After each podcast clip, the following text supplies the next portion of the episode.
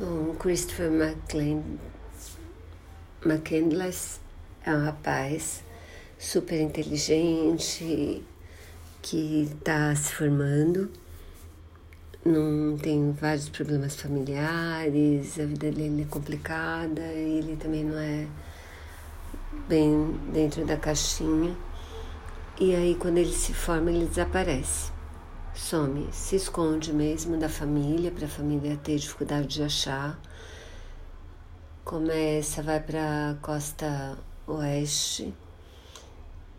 Lá ele vai trabalhando, é, pedindo carona e conhecendo uma opção de pessoas, mas sempre com nome falso. Ele se chama de Alex e de Supertramp.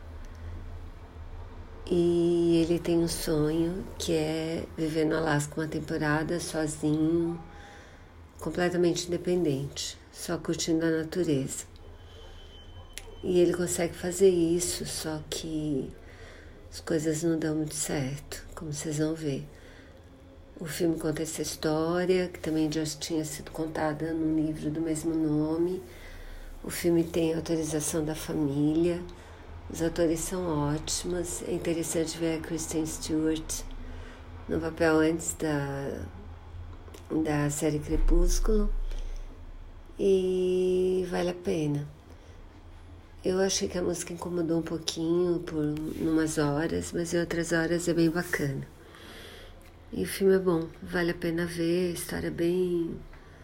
Bom, mexe com a gente.